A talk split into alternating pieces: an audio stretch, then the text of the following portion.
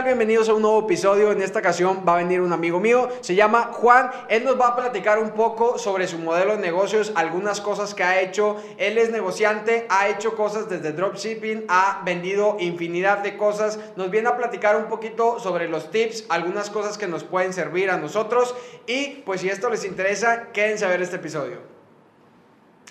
Hey, ¿qué tal? Bienvenidos a un nuevo episodio. En esta ocasión tenemos a un invitadazo, mi amigo Juan, que nos viene a platicar cosas bien, pero bien interesantes. Y pues, ¿cómo estás, Juan? ¿Cómo nos agarró ahorita el frío en Monterrey? 5 grados. Ah, está bueno el frío, ya sabes cómo se pone loco aquí. Luego empieza a hacer calor y luego De- y ahorita en la tarde va a salir el sol y, mañana va a llover y, y Y todo el les va a nevar en Chipinque.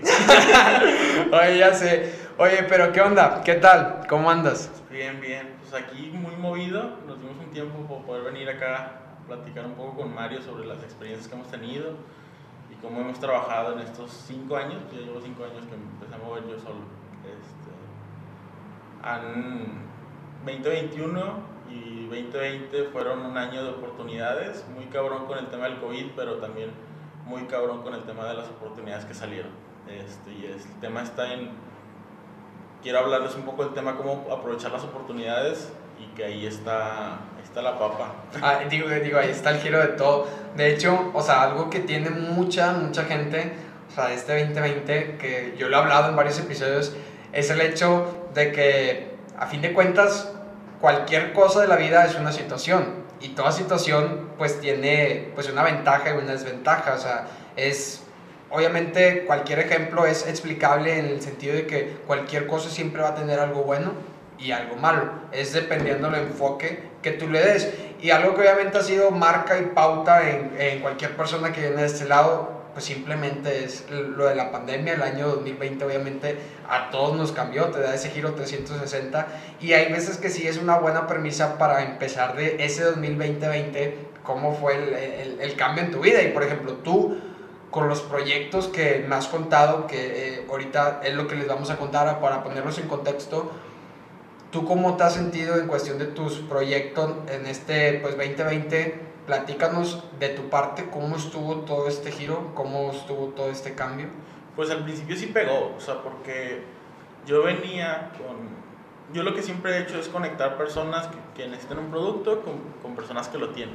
O sea, mi, mi giro siempre ha estado como ser un comerciante, un broker. No tengo un emprendimiento como tal que diga de que "Ay, yo me dedico a vender solo esto.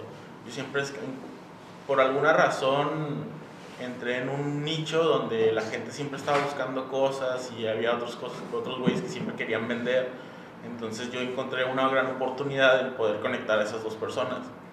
Entonces siempre estuve haciendo eso y siempre estuve pues que vendiendo máquinas de vending machine, que vendiendo este, celulares, computadoras, todo lo electrónico siempre se vende muchísimo.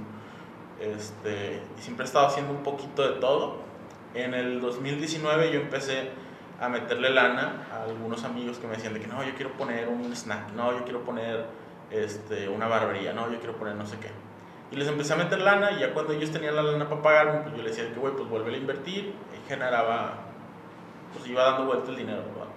Y siempre toda mi lana, pues siempre la he tenido que invertir aquí, que invertir allá y todo eso. Pero muchos, muchos de, de los proyectos estos, pues serán en, en espacios físicos, que empieza COVID, pues Hay limitantes. Ajá. Entonces ya de ahí dejó de dar dinero. O sea, yo ya tenía mis rentitos, ¿verdad? Que yo iba agarrando de que 4 mil pesos, 5 mil pesos por semana y con eso yo sobrevivía. Yo siempre trabajé en otro lugar, o sea, siempre fue como de que pues tenía esa lana, pero pues yo tienes 16, 17 años, yo la neta siempre les recomiendo a todo el mundo que voy a trabajar a un lugar, porque ese lugar pues te va a dar experiencia y necesitas esa experiencia para no cagarlo.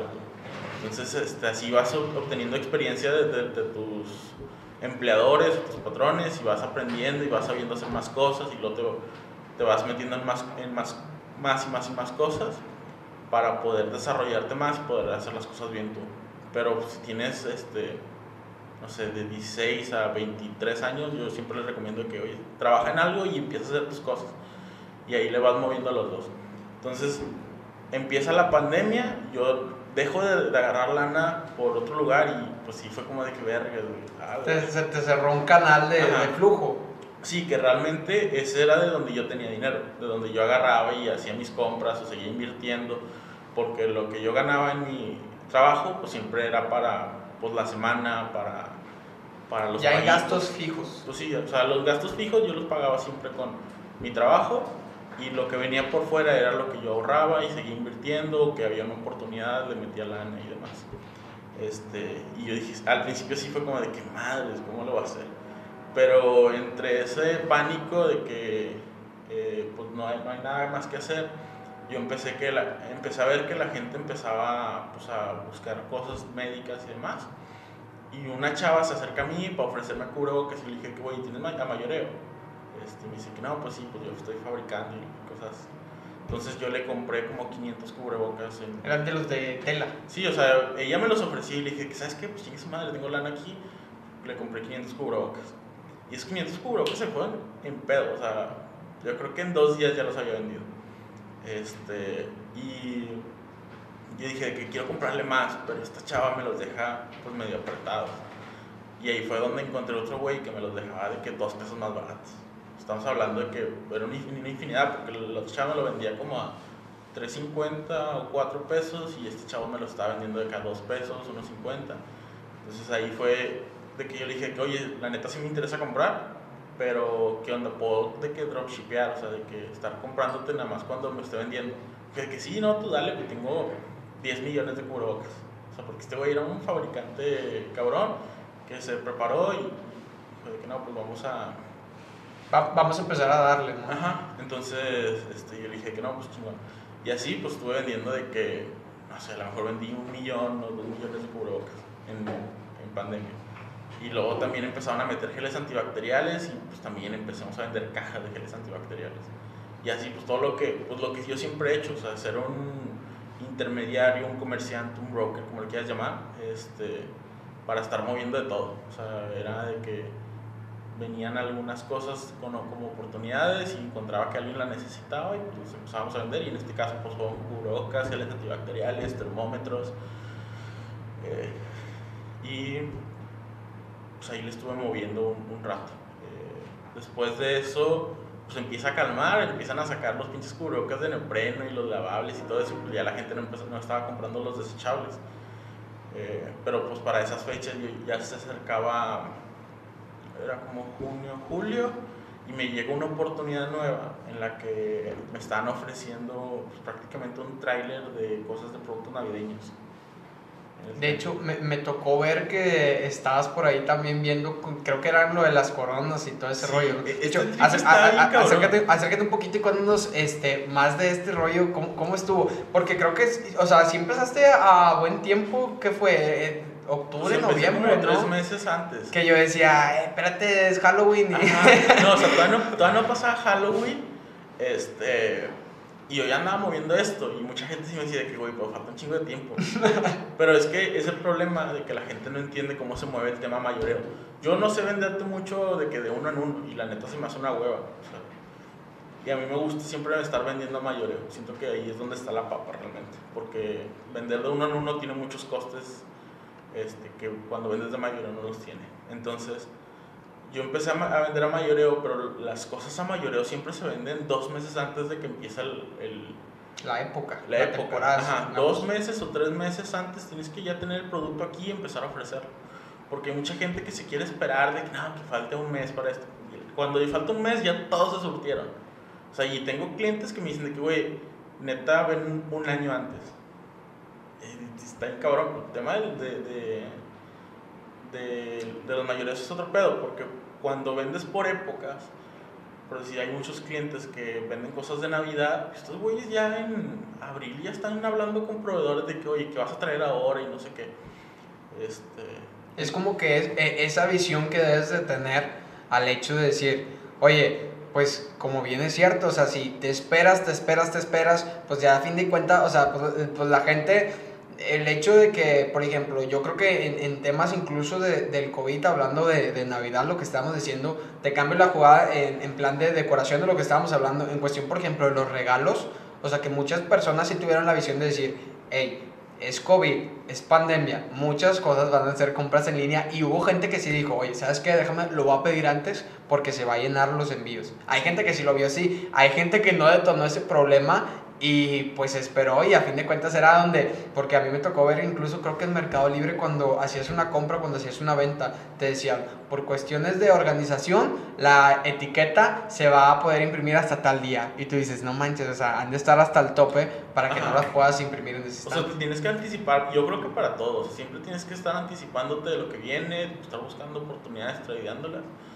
Este, porque al menos yo, yo lo tengo muy claro por el tema de que en COVID encontré la oportunidad antes de que todos tuvieran cubrebocas y por eso vendí un millón, dos millones de cubrebocas, un millón y medio, no, recuerdo bien la cifra, pero fue con una cantidad pendeja de cubrebocas. este, y ahí la oportunidad estuvo en que yo los tenía cuando nadie los tenía. Y por alguna razón tuve la oportunidad de, de, estar cerca de un fabricante que tenía una cantidad estúpida de, de cubrebocas y por eso los pude vender. En el tema de la decoración navideña fue de que un chavo tiene un tráiler de, de, esto y me, lo empieza a ofrecer y yo lo vi como una buena oportunidad porque estaba muy barato y yo lo podía revender muy barato. Yo siempre he creído que en el tema de los negocios mucho sí tiene que ver el precio porque mucha gente le quiere meter de que nada, que el storytelling y que la mercadotecnia y así le elevo el precio y cosas así. Y hay gente que sí te lo va a comprar, pero cuando tienes un buen producto, un buen precio, lo vendes así. Sí, digo, a fin de cuentas dinero es dinero y pues no le inviertas a lo mejor más dinero para darlo más caro cuando dices tú simplemente pues el gane está en cuánto tú lo estás comprando. Y con esto del, del tema de, de la decoración navideña, pues este chavo tenía coronas, tenía adornos, tenía pinitos, tenía luces, tenía de todo, pero este chavo no lo quería vender o no lo quería vender él tal cual, porque él tiene otros negocios y dice, no lo va a meter tiempo algo que no me va a dar mucho. Sí, o a lo mejor que no era mi rama o, o X cosas, ¿no? este chavo yo creo que se lo dieron por que le iban a pagar o cosas así, se lo pagaron con eso. Entonces yo dije de que sí, jalo, me pongo a venderlo. Y yo ya tenía cierta experiencia vendiendo más cosas y conocía personas que les iba a poder servir, que tenían florerías, que vendían, que eran diseñadoras de interiores y cosas así. Entonces dije de que no, pues les empecé a hablar y les dije de que, oye, este, me llegó este lote. Pero el lote está bien cagado porque las coronas sean rectangulares. yo creo que todo el mundo conoce las coronas circulares. Exactamente. y estas coronas sean rectangulares. Y yo dije, madres. No, pues yo se las empecé a vender a la gente que no, es la que nueva moda. Este, este pedo de llegar a Estados Unidos el año pasado y fue un boom. O sea, en Estados Unidos todo el mundo tiene sus coronas así. Entonces, norteños, nos creemos gringos. no, pues sí, se va a vender un chingo. No, se vender un chingo. O sea, la neta vendí como, no sé, este, 200 cajas de, de, de, coronas, rectangulares. Sí, coronas rectangulares. De coronas que parecían roscas. Exacto, no. Y, la gente al principio sí se las llevaba porque yo lo que hago para vender es este, llevarles muestras. Les llevo una muestra, te gusta, te traigo un lote. Este, y luego me decían de que, oye, pero están de que raras, porque están rectangulares, los puedo desarmar para yo armarlas. Y yo de que no, pues bien. Está armada mal, casi No, pero yo lo que empecé a hacer fue de que veía que tenían velas o cosas así, entonces se las ponía en la mesa y les ponía las velas. Le dije, no, es que mira, así se acomoda. O mira, ponlas aquí en la pared, les pones una foto, una feliz Navidad, cosas así, y así se acomoda. De aquí, así es como se están vendiendo en Estados Unidos. ya, era este, como que, ah, bueno. Ajá, no. tú ponle un norteño que en Estados Unidos está vendiendo algo y te lo va a comprar. porque nosotros nos queremos gringos. Claro. Entonces, y del norte. Sí, o sea, en, el norte yo creo que todo lo que es Nuevo León, este, pues Reynosa, Reynosa, Tamaulipas, California también tirándole para allá como somos frontera, o sea, y, y, es muy normal que tu familia vaya a McAllen o vaya a Laredo a, a, comprar cosas, pues entra pandemia, no pueden ir, no saben qué es lo que están vendiendo allá. Entonces yo dije, no, es que yo la traje porque ya lo están vendiendo y se está vendiendo mucho y cosas así. Entonces pegó cabroncísimo. O sea, yo te estoy hablando de que este, en dos semanas vendí yo creo que el 50% de todo lo que tenía. Y luego este, tengo algunos detalles, me tenía que enfocar en otras cosas, lo dejé de vender, pero ya para, pues también un mes y medio antes de, y dije que no, pues ya mayorero no lo puedo vender tanto. Dije, pues más, tengo que poner a vender a menudo. Y lo empecé a publicar en Marketplace. a toda la gente que estoy viendo, le voy a decir esto. Marketplace de Facebook es el mayor marketplace del mundo. Porque Facebook tiene como que 2 mil millones de usuarios. Esos 2 mil millones de usuarios pueden ver tus, productos. Y ahorita Marketplace de Facebook está creciendo cabrón. O sea, ya ahorita te están poniendo de que envíos, te están calificando como vendedor, te pueden empezar a comentar, entonces Te están metiendo. Ajá, sí le están metiendo. Además de que teniendo un pool de gente tan grande, pues no les cuesta nada a ellos. Entonces empecé a vender estas a, de una en una. Para mí se me hace una hueva, a mí no me gusta vender menudeos. Este, pero, pues ahí a la gente le estaba diciendo que no, pues se la dejo barata. Si me compra tres, te la dejo más barata. O sea, yo las vendía como en 250 y yo le decía a la gente que si me los compraba a partir de tres, se los dejaba en 170 y así se los iba bajando. Entonces la gente, o más que todas las señoras, estaban diciendo de que no, pues se lo voy a ofrecer a, A mi tía. a mi tía, a mi vecina, al grupo de señoras y no sé qué, que las señoras que hacen este, sus reuniones todos los viernes de a ofrecer. Yo le dije que, oiga, la neta, o sea, porque si tengo clientes que me compraron y los están vendiendo en San Pedro en tres, cuatro veces lo que yo se los vendía, dije, lo están vendiendo caro. Le dije, ustedes lo pueden vender, yo mínimo, si viven en una colonia normal, pues venderlo en unos 300 pesos. Si viven en una colonia privada, pues lo pueden vender hasta en 500 pesos. Sí, digo, a fin de cuentas, eh, de calcularle, ¿no? Cómo va a estar. Entonces la gente empezó a verlo como oportunidad y me dijo de que no, pues sabes que tráeme 5, tráeme 10, tráeme tal. O sea, primero yo les llevaba una y luego me dijeron de que, oye, ¿tienes más? Me puedes traer más. Y todas las que me quedaron las vendí así. O sea, de, que, de gente que, que empezó a ofrecerlas y te lo juro que si hubiera tenido 200 cajas más, vendía 200 cajas más. Hay una preguntota, porque honestamente no recuerdo. Y de hecho, a veces ese es un problema con, cuando traes, eh, por ejemplo, en este caso que eran las coronas. Honestamente no recuerdo. Sí las vi las fotos, pero no recuerdo qué tan detallada. ¿Tenías tú diferentes modelos o eran todas el mismo Eran modelo? todas del mismo modelo. Todas del mismo modelo. Es que, por ejemplo, algo que está interesante comentar es que hay veces que cuando tú tienes varios modelos, por ejemplo, las coronas, a veces que te toca la suerte de que, no sé, supongamos que una era de color rojo, una naranja y un amarillo. O sea, tú sabías de que ah, la gente se iba a ir por la roja. Bueno, Entonces, y es como que cuando a veces también que compran algo, a veces que yo también, por ejemplo, tengo la visión de decir, ok, vas a traer algo de varios colores, no sé, supongamos otro ejemplo, no sé, unos audífonos. ¿Qué colores son los que usa más la gente? No, pues que si negros, que si blancos. Pero si tú te traes audífonos negros, blancos y no sé, amarillos, es como que debes estar bien consciente que la gente los amarillos te los va a hacer de lado. Y es como que a veces es un problema, imagínate tú que las coronas hubieran venido como que diferentes. ah, Ahí como que también tener esa visión de decir, hey, ¿cuál se va a vender más? ¿Cuál está más bonita? Y digo, a fin de cuentas, lo bueno que... Re- Realmente para el tema de negocios yo siento que siempre es arriesgarle, o sea, siempre le estás arriesgando para todo. Entonces, algo que yo les voy a recomendar a todo el mundo, si empiezan a hacer negocios, empiezan a, a comprar y vender cosas, es tengan un canal de expulsión. O sea, siempre tienen que buscar un canal de expulsión en donde está rematando las cosas o donde está vendiéndose a otra persona más barato, porque yo creo que sí es algo importante. Y que cuando empezamos a hacer negocios como que nunca lo, lo dimensionamos, o sea, siempre pensamos que todo lo que vamos a comprar todo se va a vender.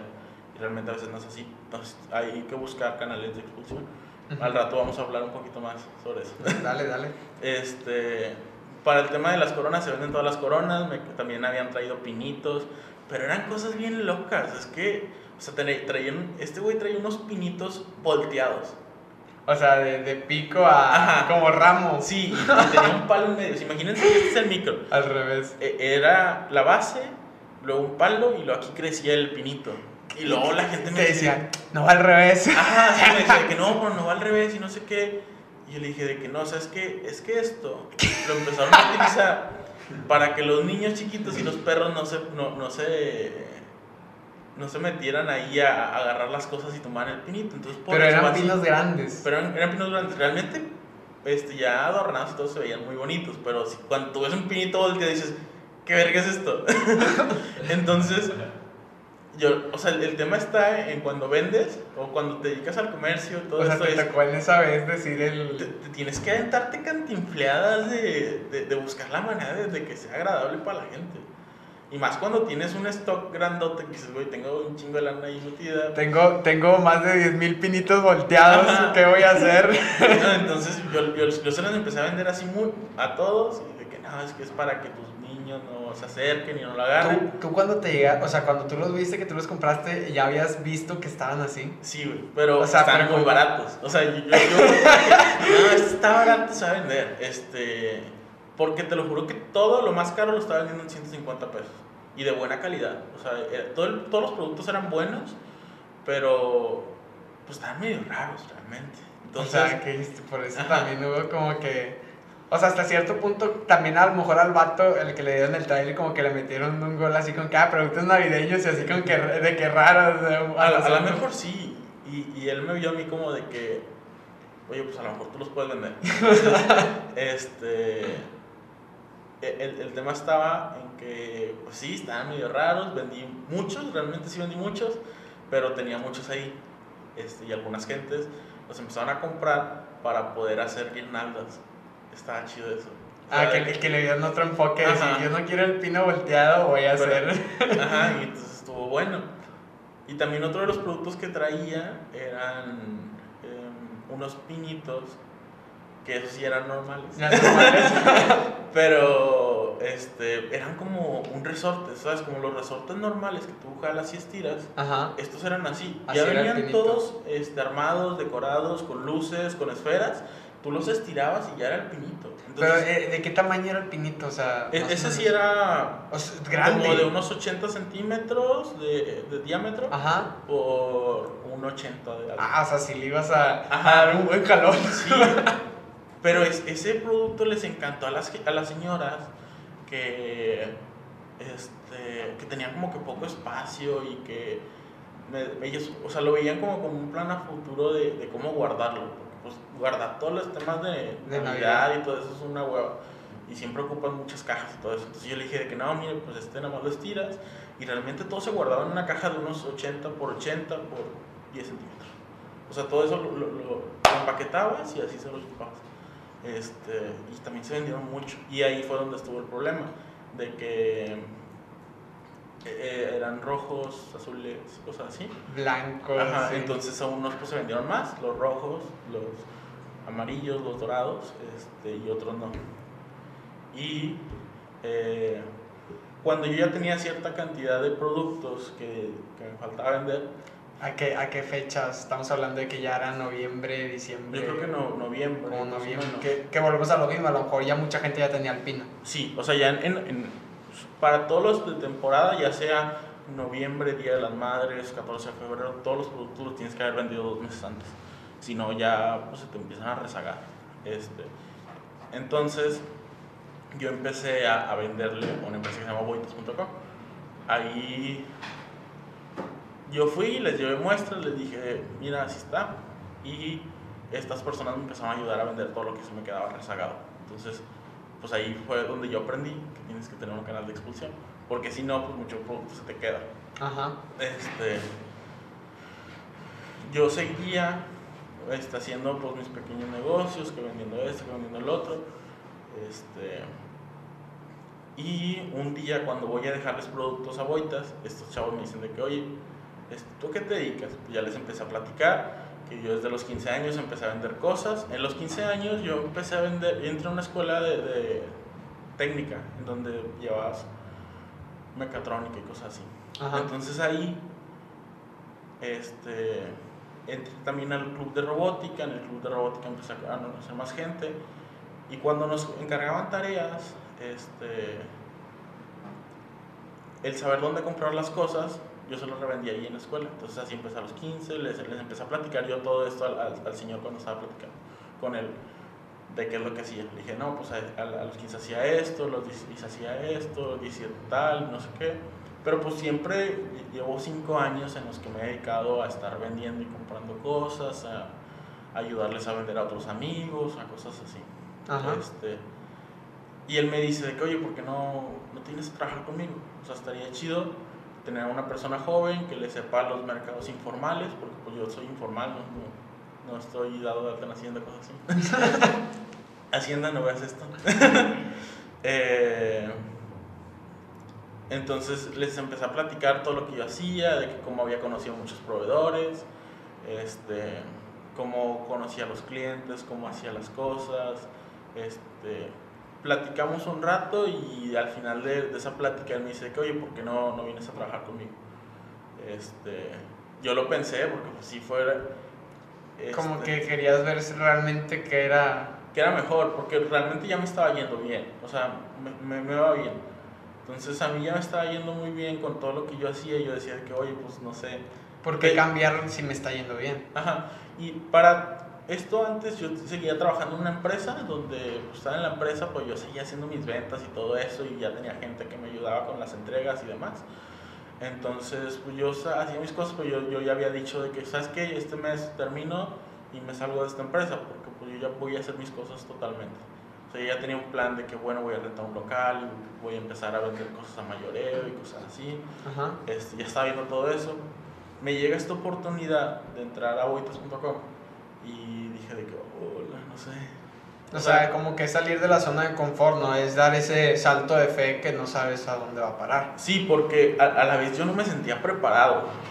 O sea, porque eh, es una empresa de tecnología, es una empresa un tipo Amazon, tipo Mercado Libre.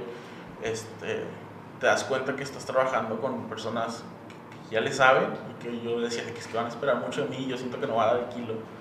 O yo la neta sí era como de que no, no, no, no las voy a dar. O sea, no sé, me daba miedo porque era pues un reto enorme. Entonces no, no sabía si decirles que sí, si decirles que no. Este, pero pues al final platicando con más personas y todo eso, es como que, güey, pues has hecho otras cosas, güey, que vendiste dos millones de cubrebocas, de no sé cuántos vendiste, vendiste pinches pinitos volteados, vendiste coronas rectangulares, o sea, hiciste cosas bien pendejas, ¿cómo no vas a jalar a hacer algo así? O sea, pues arriesgate, güey, el que no arriesga no gana. Entonces, y dicen de que, güey, tú siempre has sido una persona que está buscando y cazando oportunidades y siempre está tras la papa y siempre está tra- tras, tras eso, este, Sí, para generar. Ajá, de que, ¿por qué no vas a aceptar esto? De que, güey, que, que es lo máximo que te puede llegar a pasar. De que si no das el kilo, pues Te corre. te corren y ya. Pero no se te acaba la vida.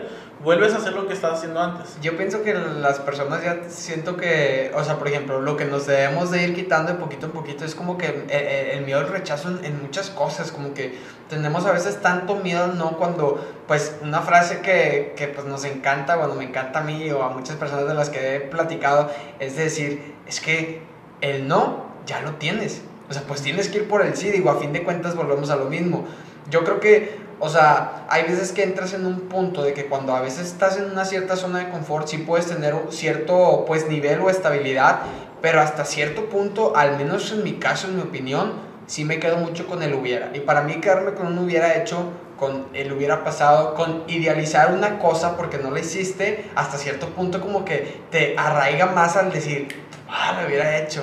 O sea, porque idealizas de que, ah, si hubiera entrado ahí hubiera pasado esto. Y como que estás idealizando eso cuando es mejor que lo hubieras hecho.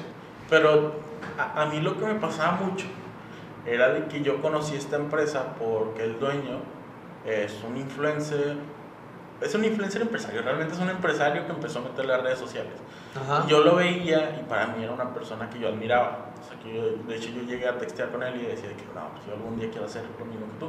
Porque esta persona pues, se dedicaba totalmente a traer cosas de China y venderlas aquí. O sea, pero es un importador grande. Ajá. Entonces, o sea, yo siempre le, le llegué a mandar mensajes de que no, pues yo quiero importar de China, cosas así, pues así, haciendo lo que yo hacía acá, pero ya a una escala mayor. Entonces, cuando una persona que tú admiras te, te ofrece algo, o sea, realmente a veces hasta lo has, Te asusta. Sí, sí, o sea, te asusta porque son. O sea, no sé, yo venía de trabajar con empresas chiquitas, este, yo venía de hacer mis cosas informales, o sea, pues ya tenía mi dinerito y todo eso, pero pues aún así no era nada comparado a, a lo que me iba a enfrentar. Entonces, este, yo digo de que, ¿sabes qué? Pues sí, es una putiza, a ver cómo nos va, este, tengo miedo, pero pues vamos a hacerlo. Este, y me gustó porque realmente lo que yo venía haciendo, que era buscar oportunidades, buscar clientes, este, y hacer cosas donde todos ganáramos, pues lo podía seguir haciendo acá. Entonces yo dije que sí, pues jalo, o sea, que vamos a... Vamos a darle vamos ese a darle. proyecto. Este, y aquí es donde empieza mi historia con Boitas, o sea, que es... Y, a- al final Boitas ha vuelto seguir haciendo todo lo que yo ya había venido haciendo por cinco años, que era comercializar, pues, empezar a mediar eh, transacciones y todo eso, pero a una escala formal, este, y una escala donde iba a cubrir todo el país, este, primero. Entonces, acá en Boitas, Boitas es una empresa que es como un Mercado Libre o un Amazon, este, pero para mayoreos. Muchas empresas empiezan a surtirse ahí de que, ah, pues imagínate que tú eres Mario, quieres comprar focos, este, y pues ahí hay focos a mayoreo. Y ahí de que aguas a mayoreo es lo que hablábamos hace rato. este, o sea, venden un poquito de todo. Y este, acá me he empezado a, a, ver todo, como te digo, todo lo que yo ya venía haciendo para una escala mayor y una escala más formal y con más planeación y todo eso. Y es, ha sido un, una época de mucho aprendizaje donde hemos ido creciendo, donde hemos ido haciendo más cosas este, pero muy, muy interesante porque vemos cómo vamos ayudando a más personas. Algo muy interesante, por ejemplo, de lo que tú estás hablando es el hecho de que cuando tú te metiste acá, es como que, oye, ¿sabes qué? Lo que yo estoy haciendo se va a implementar, se va a maximizar, le vamos a dar formalidad. En particular, algo que te haya dejado en decir, ¿sabes qué? Yo antes hacía esto y tuve que hacer este cambio, tuve que mejorar en cierto aspecto que Boitas ya con esa experiencia fue lo que hizo que cambiara o este socio me dijo, ¿sabes qué? Necesitas cambiar esto, necesitas maximizar aquello, algún aspecto importante, vaya como consejo y ejemplo de algo que tú, que tú hacías antes que pues bien a veces, o sea, por ejemplo, pues eh, en, ciertas veces, por ejemplo, yo también obviamente cuando volteas al pasado dices tú, bueno, estaba pecando de mi ignorancia en cierto tema que ahora que ya lo sé, tienes una visión diferente. ¿A ti te pasó algo así? La organización. O sea, realmente toda mi organización antes siempre era muy arcaica, muy sencilla, muy simple. Y cuando entras a un proyecto muy grande, tienes que ser muy organizado. O sea, con todo lo que vas haciendo, con todo lo que vas diciendo, este, crearte pasos y demás y eso yo creo que les va a servir a todo el mundo. O sea, ya sea que trabajen en una empresa o que estén haciendo su propio negocio, tienen, tienen que tener bien claro qué es lo que van a hacer, cada paso, este, y estructurar todo muy, muy bien. O sea, mientras más organizado seas, mientras más centrado estés en lo que tienes que hacer, mejor te va a ir. Porque si haces las cosas de que no, ahorita hago llamadas, y no, mañana voy con el proveedor, y no, mañana hago clientes, no sé qué pero no lo tienes como que buscando con metas y no lo tienes con como que bien escrito, realmente no terminas haciendo El seguimiento. Ajá. Pero lo he visto con muchos proyectos que yo hice antes, porque yo cada proyecto realmente antes era como de que, oye, me gustaría dedicarme a esto, yo nunca he hecho nada que no me guste. Entonces, yo creo que muchos de los proyectos que fracasaron o que me fueron bien, pero me pudieron ir mejor, fueron porque no estaba organizado y no estaba claro con lo que estaba haciendo. Y como que todos eran como que juegos y cosas así. ¿Como en cuál, por ejemplo, que te haya pasado una anécdota así en una historia, en, una negociación? Pues más que una negociación, hace mucho tiempo estuve en... Cuando yo estuve en, eh, eh, en la prepa, entré a, a este club de robótica. Ajá. Del club de robótica me fui a otro más grande y después empecé a dar clases. Este, empecé a dar clases de robótica con niños y demás y ahí sale la oportunidad para poder irme a otra escuela que apenas estaba fundando. Este, y ese proyecto me gustaba mucho porque era, a mí me, me gusta mucho dar las clases con niños, siento que es súper interesante eso. Este, y en ese momento yo era muy joven, realmente no sabía lo que quería. Eh, o sea, pues sí, a los 16, 17 años no sabes lo que quieres. A, fin de cuentas, hay veces que yo he visto personas que ya están más grandes y todavía no saben lo que quieren. es como que un. Entonces yo estaba con esta escuela de robótica y me gustaba mucho, pero yo nunca fui bien organizado. O sea, en el sentido de que no le daba el seguimiento a las cosas, este, pues decía que quería hacer mil cosas, pero no hacía nada. Este a veces como que tenía muchos pendientes y había gente que me hablaba de que, oye, quedaste en hablarme y no sé qué, a la madre. Ese, te había olvidado ese, ese punto. Este, y siento que esa escuela de robótica, esa escuela de robótica sigue, pero mi papel en esa escuela pues hubiera crecido muchísimo y me hubiera desarrollado mucho más y me hubiera ido mucho mejor si yo hubiera sido más organizado. O sea, yo siento que el tema de la organización sí es súper importante. Este, y pues darle la seriedad que merece a las cosas. ahorita has implementado algunos tipos de, de hábitos o como agendas, por ejemplo, ¿cómo fue tu cambio de darle la importancia a este punto de organización y vaya la redundancia, organizarte para poder organizarte bien? Este, ¿Qué fue lo que hiciste? ¿Cuáles fueron tus...? Realmente soy un poco flojo y un poco vago, este, en el sentido de que fuera del trabajo, eh, pues, a veces quiero descansar o no sé. Ajá. Este, y yo no tengo una rutina como mucha gente los tendría que levantarte a las 5 de la mañana, cosas así. Pero es este, centrarme en que una vez son las 9 de la mañana y ya estoy en el trabajo, tengo que hacer ciertas cosas. Este, y empiezas a hacer como que pequeñas rutinas de que, bueno, voy por mi café, voy a sentar, voy a empezar a ver los correos, voy a empezar a, a mandar, este, o sea, organizar los correos, lo que tengo que hacer, si tengo que hacer llamadas, si tengo que este, ir a visitar a alguien, si tengo que hacer algún Zoom o cosas así, todo en una agenda y empezar a hacer este como que ir tachando cosas, Hablando, por ejemplo, de la cuestión de, de los negocios que te ha tocado visitar, ¿te ha tocado un buen deal que te hayas acordado que fue algo inesperado que te haya tocado de, de un cliente que algo que te haya sacado fuera de tu perspectiva de que sabes que me fue mucho mejor de lo que tenía planeado. Hace una semana este yo estaba hablando con proveedores de, de celulares tecnología y todo eso este y cuando yo empiezo a conseguir proveedores pues los voy anotando y los voy tengo mi mi base de datos de proveedores de clientes y todo eso Luego a la empresa llega un requerimiento para poder comprar unas tablets. Este, y fue como de que, ah, este güey tiene tablets, me dijo. Entonces buscábamos cierto precio, que ese precio estaba casi imposible, o sea, teníamos muy poquito margen. De ganancias. De ganancias o de. O, del precio que quería el cliente, más bien, porque pues, este. hay veces que las clientes quieren cosas imposibles y no. No no, no van con los números que nos están dando para el presupuesto. Entonces, este, que este vato tenía un precio increíble que cumple con todo lo que quiere la, la, la cliente y pues ahí se consiguieron. Este, pero fue como eso mismo, organización. Si tienes organizado todo y sabes qué es lo que tienes de cada proveedor, este, vas encontrando esas oportunidades y los vas conectando. Este, y fue un muy buen trato, o sea, de que encontramos ahí un muy buen precio, la, la clienta se fue satisfecha, pues cumplimos todos con lo que querían, cada quien. Este, eso por la parte de, de actual y hace, hace meses con la de los cubrebocas fue de que me, le pasaron un número a un cliente y este cliente me llama y me dice que no, pues quiero medio millón de cubrebocas. Y yo fue como de que, ¿cómo? ¿Cuántos? Este, dice, no, sí, que quiero medio millón de cubrebocas.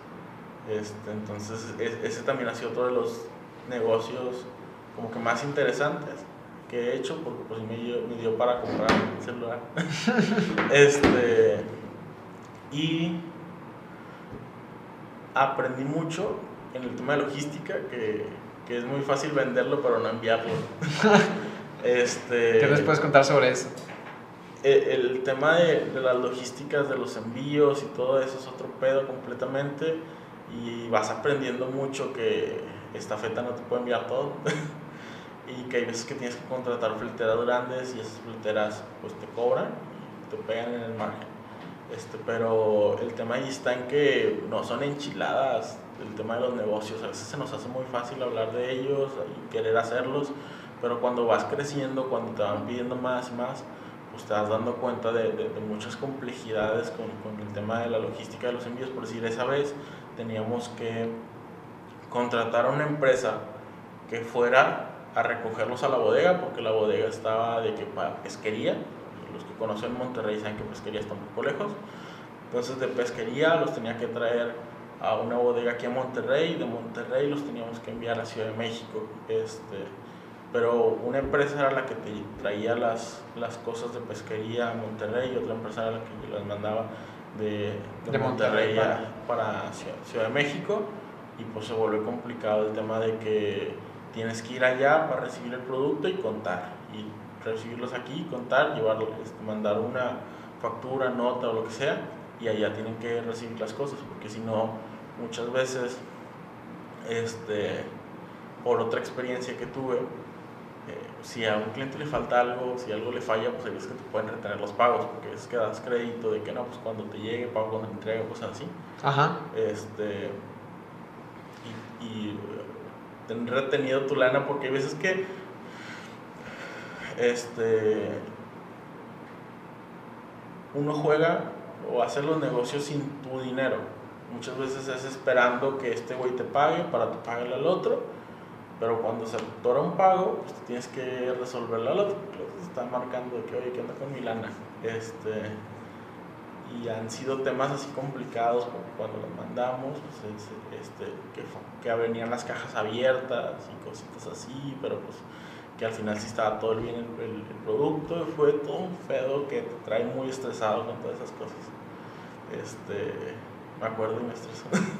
Pues de hecho está interesante porque, por ejemplo, como bien dices tú, es un poco interesante dentro de los negocios el riesgo que se maneja y cómo lo haces porque, pues a fin de cuentas, es siempre la, la responsabilidad es de quién está dando la cara. Como por ejemplo, dices tú, empiezo yo con a lo mejor siempre el mejor modelo de negocios es pues estar invirtiendo o estar moviendo o jineteando el dinero, como bien lo dicen coloquialmente, con un dinero, una inversión de decir, oye, ¿sabes qué? Pues siempre el modelo de negocio perfecto para mí, eh, en mi punto de vista, siempre es comprar algo y venderlo. O sea, no meterte a lo mejor tantos en asuntos, o a, o a mí es mi opinión, al menos mi opinión personal, no penderte en asuntos como lo decías hace rato, de, ¿sabes qué? Déjame, le doy más marketing para incrementar el precio. Es como que no, o sea, enfócate primero en un buen precio. Ahora bien, pues para mí siempre ha sido mejor la compra-venta, ya después el hecho de que tú puedas hacer un negocio jugando con el dinero de alguien, lo metes, ya estás sacando la ganancia y lo das,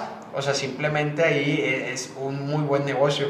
De hecho, en una ocasión, me acuerdo, no se me olvida, que no recuerdo, la verdad no recuerdo quién fue, ni, ni, la verdad honestamente ni recuerdo dónde lo leí, pero me acuerdo que una vez me enteré de un chavo que él vendía pizzas. Hay cuenta que volvemos a lo mismo, siempre el negocio está la jugada en las necesidades, en darle la solución a un problema, porque realmente eso es lo que compra la gente, siempre está buscando, o sea, podría ser, no sé, supongamos, compras un celular, Qué bien si antes pues el celular era la necesidad de poder comunicarte, ahorita te da el hecho de que es una necesidad a tener un cierto lujo, porque pues estamos conscientes de que pues si solamente es comunicarte te compras un celular del Oxxo y ya sirve para llamadas, pero obviamente ahorita en las necesidades pues está que quieres una buena cámara, que quieres un buen celular, que tenga memoria, entonces todo este tipo de necesidades es cuando pues se fue inflando el precio de los celulares.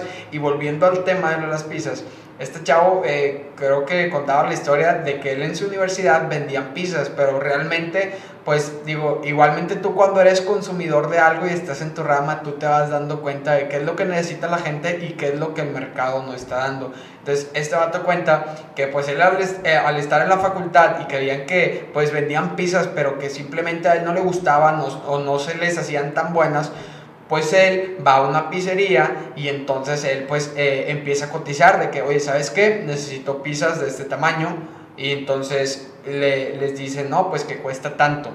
Entonces este chavo va con la universidad y pues les dice, oye, ¿sabes qué? Mira, te traigo esta pizza, pruébala, honestamente no te lo tomes personal, pero creo que sabe mejor que las que tú vendes. Igualmente, no sé si estas las hagas tú, yo te las puedo traer ya hechas, ya calientitas, simplemente las calientas y las vendes. Entonces ya le estás quitando de que la organización de que el tiempo que se tardan en hacer las pizzas, que si compras la masa, que si esto, ah, un buen negocio, compra-venta. Entonces, total que a este chavo le dicen que sí, pero pues después ya le, creo que la jugada estaba con las, con, con, las pizzerías, o sea, en plan de decir, oye, ¿sabes qué? Me vas a vender las pizzas, yo la, las doy y ya te traigo el dinero. Y esto hacía que pues bien, él no invertía nada más que pues la, la pura idea al hecho de que convenció a la, a, a la pizzería, llevaba las pizzas, ya se las pagaban y ahora sí que ya se las pagaban ahora él soltaba el dinero. Y ya es, que lo que mucho quedaba en medio. mediador. O sea, yo antes de entrar a Boitas, al rato platicamos un poquito más de qué es Boitas y cómo, cuál, cuáles beneficios hay. Pero yo antes de, de entrar a Boitas siempre fui un mediador y siempre compraba y vendía cosas que la gente ya me estaba como que, o, o eran negocios seguros. Ajá. Este, y ahí solo es encontrar buenos, buenas oportunidades y gente que quiera esas oportunidades. Y hay mucho negocio ahí porque es jinetear solo el dinero. Entonces, cuando puedes jinetear el dinero y cuando, son, cuando juegas con dinero que no es tuyo, e- e- el negocio se trata de confianza. Ahí, ¿no? Poner un Pues paréntesis ahí, que, que- que el negocio se trata de confianza, pero hay muy buena ganancia porque aunque los márgenes aparentemente puedan ser pocos, o sea, decir que este, algo te costó 10 pesos y le vas a ganar solo el 10%, o sea, que lo vas a vender en 11, este, pero es dinero que no tenías tú, o sea, es dinero que no... Que no lo tenías en tus manos. Ajá, entonces en, en hacer esas transacciones de ser medi- mediador y estar conectando hay mucho dinero. Y es, y es que, digo, algo que tenemos que puntualizar mucho es de que a fin de cuentas, si lo ves en una visión de mayoristas, es en plan, pues volvemos a lo mismo, o sea, por ejemplo, pues a lo mejor si bien lo vendes a un cliente final, pues a lo mejor si dices tú, oye, ¿sabes qué? Pues a lo mejor un 10%, pues a qué te sale. Es una analogía. Ajá, entonces a lo mejor ahí sí dices, oye, ¿sabes qué? Pues mínimo un 40% de utilidad, puede ser un buen margen, a lo mejor un 40%, dependiendo de las necesidades y cómo esté la competencia. Pero estamos hablando de volumen. Es un negocio de volumen en el sentido de que no es lo mismo ganarle el 40% a una pieza que ganarle el 10 a 1000. Exactamente. Yo creo que más que nada siempre es el enfoque a las ganancias en su totalidad y pues tener bien esa visión. Y por ejemplo, algo tú que, que hablas muy interesante es de Boitas, que por ejemplo nos vas a platicar un poquito más, más sobre eso. Boitas este, es una empresa, un marketplace de productos a mayoreo, en la que puedes conseguir pues, prácticamente cualquier producto, inclusive si no lo tenemos puedes solicitarlo, este, porque hay muchos productos que aún no se han subido. Este, y hemos estado dándole muchas oportunidades a muchos emprendedores y a muchas empresas de una, este, expulsar sus productos, o sea, volviéndonos un canal de expulsión seguro en el que nosotros ya tenemos tráfico, tenemos alrededor de 200 mil vistas al mes, entonces es un tráfico muy considerable para el tiempo que llevamos operando. Entonces, por ejemplo, eh, eh, dándole el, el desarrollo más, es por ejemplo, yo tengo un lote de piezas, vendí, por ejemplo, el ejemplo de los pinos, vendí la mitad, estoy teniendo estas piezas que a lo mejor ya se acerca la temporada, ya ocupo esa liquidez del dinero, me acerco a Boitas y le digo, ¿y sabes qué? Tengo este lote, hacemos el negocio y ya es donde se hace la negociación para que ahora sí Boitas lo compre y pues teniendo pues a lo mejor este canal de, de distribución más amplio en cuestión de clientes, pues ya ustedes aceptan el trato y después ustedes terminan vendiendo pues a lo mejor esas piezas ya comprándolas directamente a ellos. Nosotros lo que hacemos es ser un exhibidor para sus productos, entonces muchas veces cuando una empresa llega y dice que sabes que tengo medio lote de pinos, quiero venderlos en lotes este, ir sacándolo, pues lo, lo que nosotros hacemos es subirlos, empezar a darles publicidad, empezar a moverlos con nuestros clientes corporativos, nuestros planes de lealtad, este, para empezar a mover. Entonces mucha gente ve ahí una oportunidad de mover los productos que ellos ya no pudieron mover. Pero por ejemplo, hay, ah, ojo, y digo algo muy importante que hay que puntualizar es, entonces, al momento cuando tú subes el producto, tú, o sea, por ejemplo, en este caso Boitas, ¿va a comprar lo que se esté vendiendo por la página o ahí ya está pactado que ya le compraste todo el lote antes? Es un proceso de consignación digital en el que... Es por consignación. Ajá, en el que tú nos das un total de tu inventario y empezamos a promocionar ese total.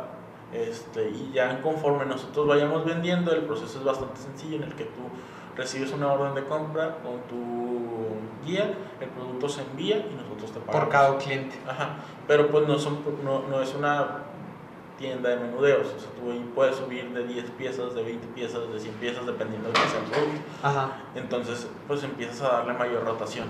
Este, esa es una de las oportunidades que les damos a, a, a los a los Negociantes, a los negociantes y la otra es a los compradores.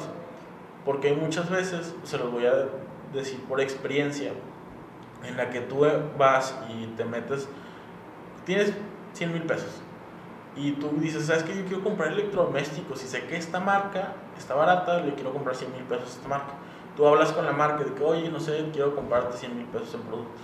La marca te manda la verga, porque a la marca no, no le es interesante este, esos 100 mil pesos.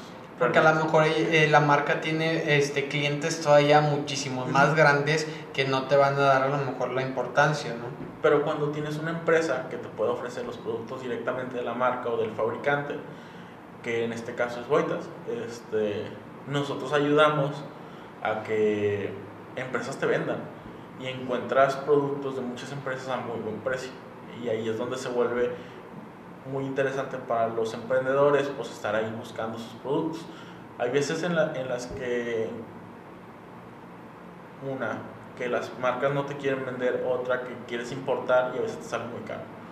O sea, entonces a, a, todos nuestros clientes yo les recomiendo muchas veces siempre ver opciones locales antes de pensar en importar. Porque si quieres importar a lo mejor un millón o dos millones de pesos, sí te sale muy rentable, pero si quieres comprar 10 mil pesos en algo, pues a lo mejor lo mejor es buscar opciones locales a mayoreo.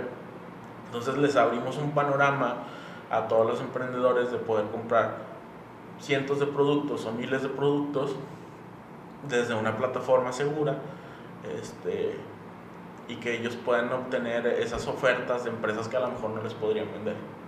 Este, y también atacamos un una oportunidad muy grande al, al ser lugares para comprar a mayoreo que sean seguros. Porque muchas personas que ya hayan emprendido con sus e-commerce en Shopify o en este, Facebook, Instagram, saben que cuando entras a los grupos de mayoreos mucho, hay muchos estafadores, o sea, demasiados. De hecho, eso sí. Entonces, este, hay mucha gente que, que ve oportunidades este... Se hace como un sesgo de, de una mala experiencia que radica el hecho de que más gente lo siga haciendo. Y hay, muchos estafadores en todo el tema de las ventas a mayoreo. Entonces la, la, mejor manera es tener una plataforma segura y nosotros tenemos esa opción de comprar cosas seguras. De que no, no vayas y compres en un marketplace de, de Facebook donde no sabes, o sea, no, no marketplace, los grupos de Facebook donde no sabes si sí te van a llegar porque todos estos güeyes no son de locales, siempre dicen, no, estoy en Guadalajara, no, estoy en Oaxaca, no, estoy en Mérida, y te lo mando. Y hay mucha gente, yo he conocido, este, hasta una vez a mí me estafaron con, uno de esos. ¿Te estafaron? ¿Qué ibas a comprar? Y termos, este, de termos de los... Ajá, y luego... Este, este güey me dijo de que era el este, importador de la marca y los tenía muy baratos, pero me estafó con poquito, fueron como 2.500 pesos. 2.500, o sea, ¿cuánto les ibas a comprar con estos 2.500? 10. 10, o sea, estamos hablando que te lo estaba dejando en 250 sí, pesos. entonces yo de que no, es un super deal porque pues lo venden en 800 dólares. yo creo que hasta, ese, eh, hasta cierto punto yo creo que algo que tienen los estafadores de, es en la visión, es en ver que hay veces que desgraciadamente cuando te lo pintan, a veces un poquito bueno de más. una vez me tocó en una ocasión algo muy interesante saber de una historia, digo, a mí no me estafaron como tal, me, me tocó saber que una vez hubo un caso, de, de, hecho creo que hace poquito, no sé, te estoy hablando a lo mejor hace poquito, bueno, el, el año pasado, que bueno, para los que nos están escuchando, si alguna vez llegan a escuchar algo así, que vendían como que unos carros de oportunidad de una empresa. El hecho es de que cuando una empresa compra carros, obviamente pues los compra de preferencia, o sea, es como que pues si es una empresa reconocida, obviamente los va a comprar de agencia. Entonces, el hecho es de que, pues hablando con las depreciaciones de estos carros, pues con la depreciación a, la empresa se le va el carro dos, tres años y es de que ya véndelo. Cuando para otra persona a lo mejor ya local tú dices, oye, un carro de agencia dos o tres años, cuando lo, o, lo ocupaban en una empresa, pues a lo mejor va a estar pues, pues bien el carro, o sea, tampoco no va a estar tan correteado. Entonces, el hecho es de que hay veces que eh, este tipo de empresas vende esos carros con una factura de empresa como tal, ahí baja el valor del carro. Cuando tienes tú una factura original del carro, pues es la que tiene su mayor este, valor y después entran las facturas de seguro y las facturas de empresa. Las facturas de seguro, pues es cuando un carro se hace por choque, se hace pérdida y pues ahora sí la empresa lo restaura, le cambian esto, pero ya queda con una factura de seguro. Tú ya sabes que una factura de seguro, pues fue un carro que le dieron un buen, un buen golpe, un carro que es restaurado, entonces ya sabes que siempre su valor va a ser menos.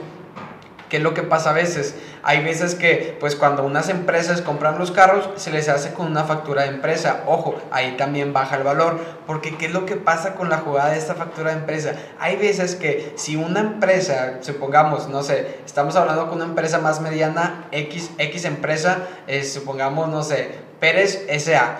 Pérez SA va a comprar ahora un carro con una factura de seguros pero como es una empresa, persona moral, puede él ahora esa factura de seguros la cambia a una factura de empresa. Porque ya lo está facturando él. Entonces, a lo que quiero llegar es de que está la factura original y factura de seguro y factura de empresa ya están en el mismo escalón. O sea, ya no puedes decir tú, no, es que una factura de empresa es igual que la factura original. No, papá, porque a lo mejor es una de seguro y me la convertiste en empresa, ¿sabes?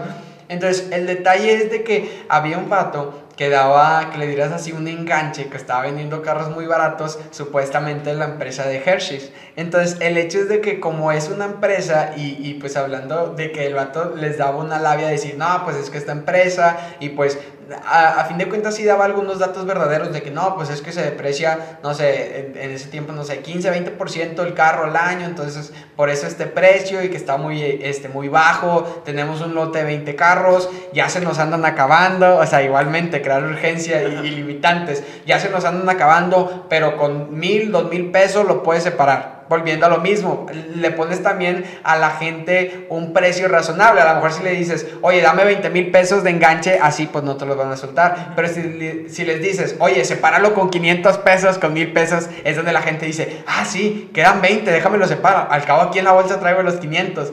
Y así funcionan, a, mi punto de vista, los estafadores. Te ponen algo muy bonito tirándole las estrellas, pero después te bajan una urgencia de que es una oportunidad única y quedan pocas. Y como que ahí entras en, la psicología de, de, la venta de decir, madres, pues es que es una oferta y te ponen una limitante de que quedan pocos últimas disponibles, casi casi. Y después te ponen algo bien práctico, de decir, oye, da 500, mil pesos y, y, y, ya te lo vamos a separar, el carro va a ser tuyo. Entonces, si hubo un caso, creo que, que hasta salió en el periódico esto, o sea, en, cuestión de estafas, y que volviendo a lo, a lo mismo, eh, es lo que pasa con los estafadores. E, en este caso, por ejemplo, tú, a lo mejor, no, no sé, ¿hace cuánto dijiste que fue eso?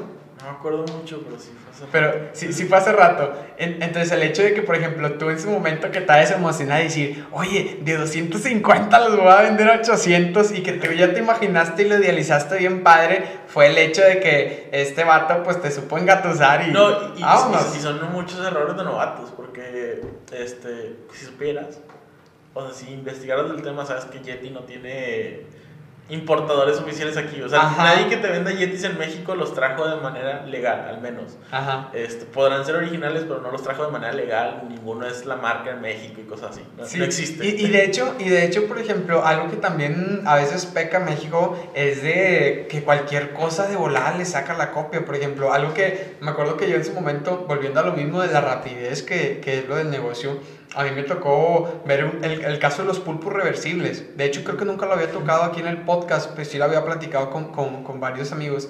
Este, el hecho de los pulpos reversibles. Que me acuerdo que yo en su momento había visto un video en TikTok. Y cuando yo vi el video en TikTok, pues fue como que un boom. Entonces yo en su momento era de que, ah, no manches, están padres. En ese momento que pensé eso, ahí hace la diferencia de un buen inversionista. Que si yo en ese momento, ponle tú que no los compré, pero yo en ese momento lo pensé, tuve la idea. Y volvemos a lo mismo, el que no arriesga no, es no gana.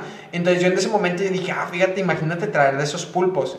Ahí quedó mi idea. Y pues pasó un mes, dos meses, bueno, te lo platico, pasa este mes, pasa dos meses y ya sí veo que de volada se hizo un boom. Hasta cierto punto o sea, sí echaron a perder un poco el negocio porque, ¿qué es lo que pasa? Pasa un mes y mucha gente empieza a traer este pulpo. Algunos empiezan con traer realmente un, el, el, pulpito de calidad de que lo compraban, hablando que lo compraban en Alibaba, otros lo compraban en AliExpress.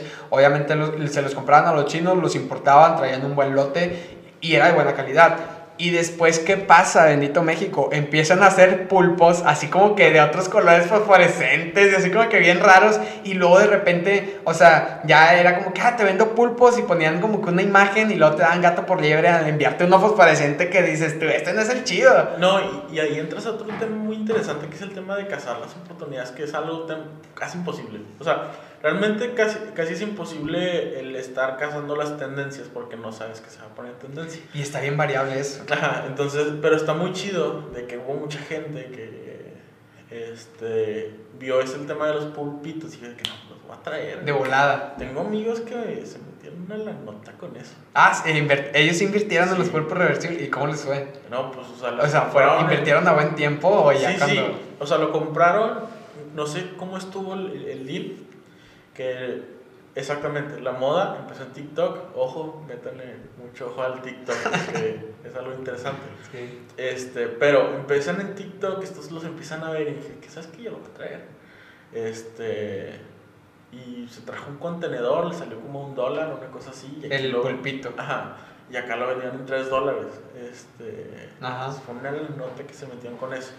Pero el tema de cazar las, este, eso ya es cazar las modas o las tendencias, es Ujú. un tema muy complicado donde sí le arriesgas mucho dinero, pero si te sale bien, es un Y es que a, a fin de cuentas, o sea, volvemos a lo mismo. Yo creo que esto también es de eh, aprovechar realmente la oportunidad y mirar el tiempo. Y te lo puedo poner en cualquier ejemplo. Te lo pongo en el ejemplo de que, por ejemplo, yo en, en, en su momento antes que vendía lo de las fundas de celulares, cuando decías tú, oye, vendías una funda de celular, me acuerdo que es- estaban de moda. Ahorita honestamente ya no lo he visto y yo creo que si salen, pues a lo mejor eh, no en todos lados pegaría. Pero me acuerdo que en su momento a mí me acuerdo que me compraban muchos unos cigarros, era una funda de cigarros Ah, que sí. decía marca Chanel y había otro que era un osito que creo que decíamos China o algo, o también Pero Chanel, no, algo así. sí, No, sí, sí es muy ¿Te acuerdas de eso? Bueno, el hecho era que esa, e- esa, me acuerdo que cuando yo, o sea, estaba dentro de ese negocio de las fundas de celulares, era como que no manches, comprabas esa funda en 50 pesos y acá afuera la vendías en 250 pesos, en 200 pesos y ¿qué es lo que pasa?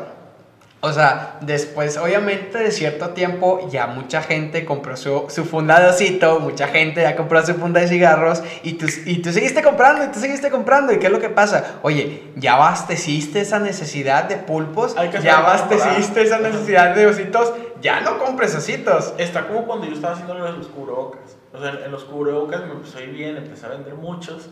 Este, pero hubo un tiempo en el que yo dije que pinches cubrebocas de neopreno o los lavables y todo eso van a pegar porque pues en vez de estar utilizando uno todos los días, pues puedes utilizar uno un mes o algo así.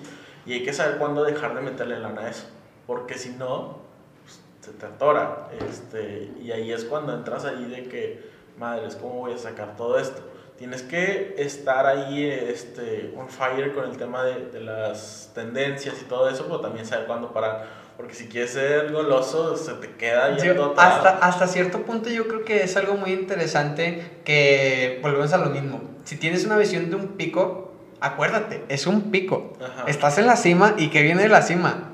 La bajada, compadre. O sea, si ya, si ya, ya estás viendo, a- a- es que hasta cierto punto entramos en, en- en un punto, no sé, hablando de las inversiones. O sea, por ejemplo, haciendo una analogía en las inversiones. Cuando dicen de que, no, es que piensa que va a subir más, piensa que va a subir más, y luego de repente va para abajo, va para abajo, va para abajo, y ya tienes que darle. Pues Y- es que es entrar en un tema de modas y todo eso, y que cuando estás hablando de negocios, lo puedes ver mucho en lo que pasa en redes sociales. O sea, tú empiezas a ver redes sociales y empiezas a ver que hay un pico o que se está hablando mucho de algo. Eso quiere decir que muchos van a querer algo. Y hazlo ya. Y hazlo ya. Pero porque si empiezas cuando ya todos lo quieren, vas tarde, compadre. Llevo un, gen, un güey que ya lo compró hace un mes. Este, y ha pasado con N cantidad de, de cosas, tipo los spinners, cosas así también. Ajá, ah, fíjate los ¿no? Este, que, que han sido cosas que, que tienes que meterle cuando apenas está. Cuando está dando.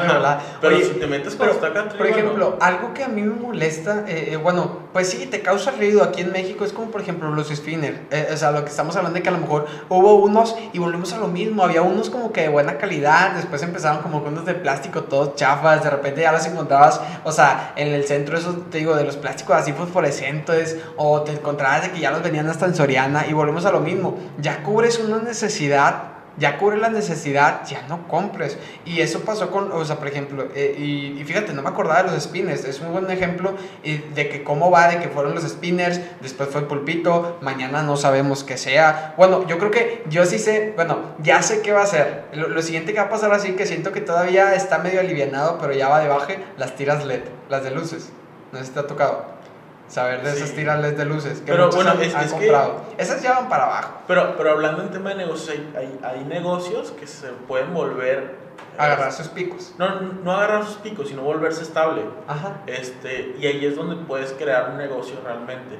Pues acuérdense que, se- acuérdense que un negocio es algo que tú siempre puedes estar vendiendo. Una moda, o sea, entrarle a una moda no es un negocio. este, Una oportunidad. es una oportunidad. Entonces ahí entras a una oportunidad, pero hay cosas como tirar LEDs, computadoras, celulares, cosas que se van a quedar siempre. Ajá. Este, porque van evolucionando y van creciendo. Eh, pero es es muy diferente hablar de oportunidades que hablar de negocios. Este, o al menos yo siempre he creído que un negocio es algo que siempre puedes mantener y que hasta cierto punto pueden jalar sin tú estar ahí.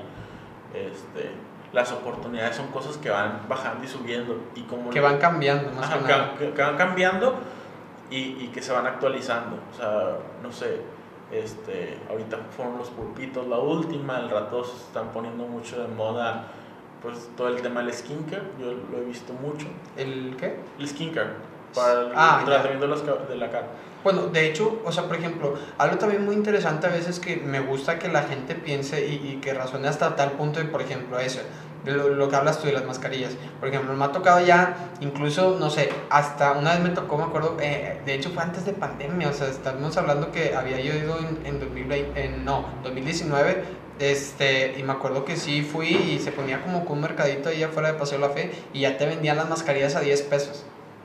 Y dices tú, no manches, ya me la están vendiendo bien baratas. Pero eso significa que pues ya va de bajada. O lo otro interesante que... Ah, no, yo, yo más que mascarillas y todo eso son...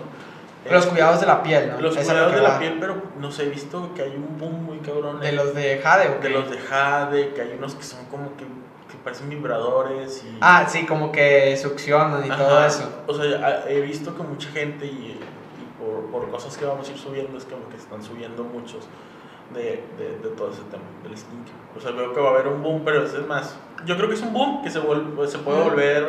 Yo creo que yo creo que eso ya viene desde el 2020, o sea, para mí el 2020, o o sea, los temas que venían en auge cuando entró la pandemia fue una, cosas de ejercicio, ¿por qué? Porque en la cerradera de gimnasios, porque hay gente que de plano sí está yendo a los gimnasios, hay una que pues sí pueden estar abiertos, pero como quieran no va a ir, entonces fue un boom eh, en todos los, o sea, por ejemplo, para mí los gimnasios volvemos a lo mismo, aprovechar las oportunidades. Oye, ¿sabes qué pasó esto? Ahora tenías tus proveedores de mancuernas, tenías tus proveedores de cuerdas, tenías tus proveedores de costales de box, métele. Y digo, hasta cierto punto ahorita, volvemos a lo mismo. Si ahorita, no sé, supongamos, Luis Pérez dice, ah, oye, pues seguimos en pandemia, seguimos sin abrir gimnasios, déjame, voy a comprar cosas deportivas porque la gente no está yendo a gimnasios.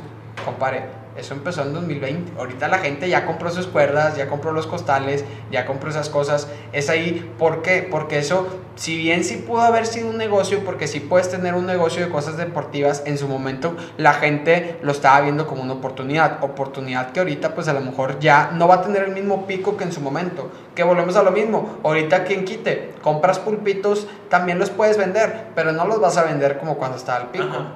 No, Y ahí, eh, ahí está la diferencia entre cuando si lo hiciste como oportunidad o como negocio. Si, si oye, vas a crear una empresa que nada más venda pulpitos o que venda peluches y, te echan los pulpitos, o vas a aprovechar esa oportunidad, compras, vendes y ya no más pulpitos. Yo creo que, o sea, en general, la manera más fácil de hacerlo eh, es dropshipeando las cosas.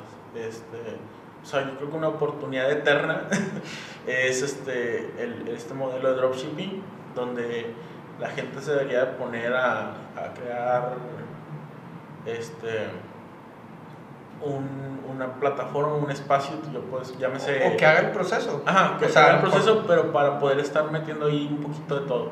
Pero eso solo es en, en- en el lapso en el que encuentras en qué especializarte.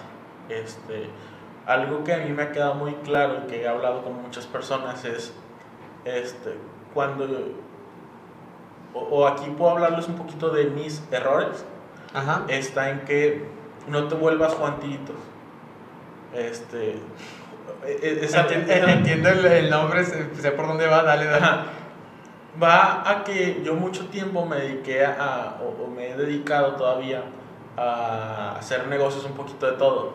Este, pero siempre son tiros, güey, ¿sabes? O sea, que Sí. tienes este tienes oportunidades, las vas cachando y empiezas a hacerlo. Y Echas la bala a ver cuál pega. Ajá.